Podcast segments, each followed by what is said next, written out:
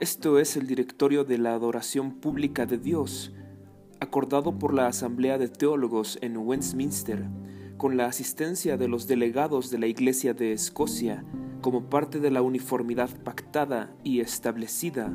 en religión entre las iglesias de Cristo en los reinos de Escocia, Inglaterra e Irlanda.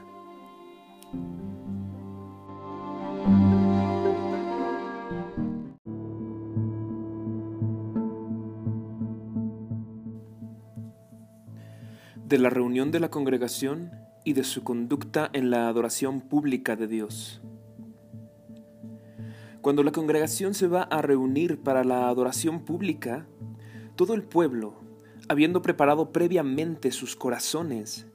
debe venir y unirse para esto, sin ausentarse de las ordenanzas públicas por causa de negligencia o por pretensión de mantener reuniones privadas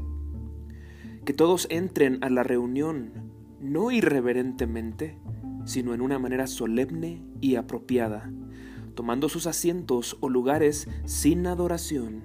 sin hacer reverencia hacia uno u otro lugar. Hallándose la congregación reunida, el ministro, después de un llamamiento solemne para la adoración del gran nombre de Dios, debe comenzar en oración reconociendo con toda reverencia y humildad la incomprensible grandeza y majestad del Señor, en cuya presencia se presentan en ese momento de manera especial, y también su propia vileza e indignidad para acercarse a Él, junto con su absoluta incapacidad para cumplir con obra tan grande, y suplicando humildemente al Señor por perdón, ayuda y aceptación en toda la adoración que se llevará a cabo, y por una bendición sobre esa porción particular de su palabra que será leída. Y todo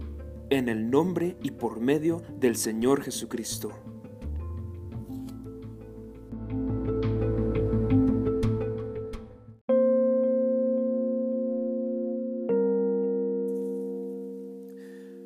Habiendo comenzado la adoración pública, la gente tiene que centrar su atención en la adoración, absteniéndose de leer cualquier cosa, excepto lo que el ministro esté leyendo o citando, y absteniéndose de todo susurro en privado, pláticas, saludos o de hacer reverencia a cualquier persona presente o que entre,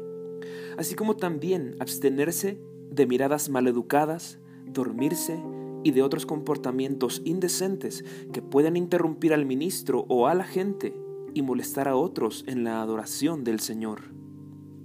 Si cualquiera, por necesidad, no puede estar presente desde el principio, éste no debe, cuando entra a la reunión, dedicarse a sus devociones privadas,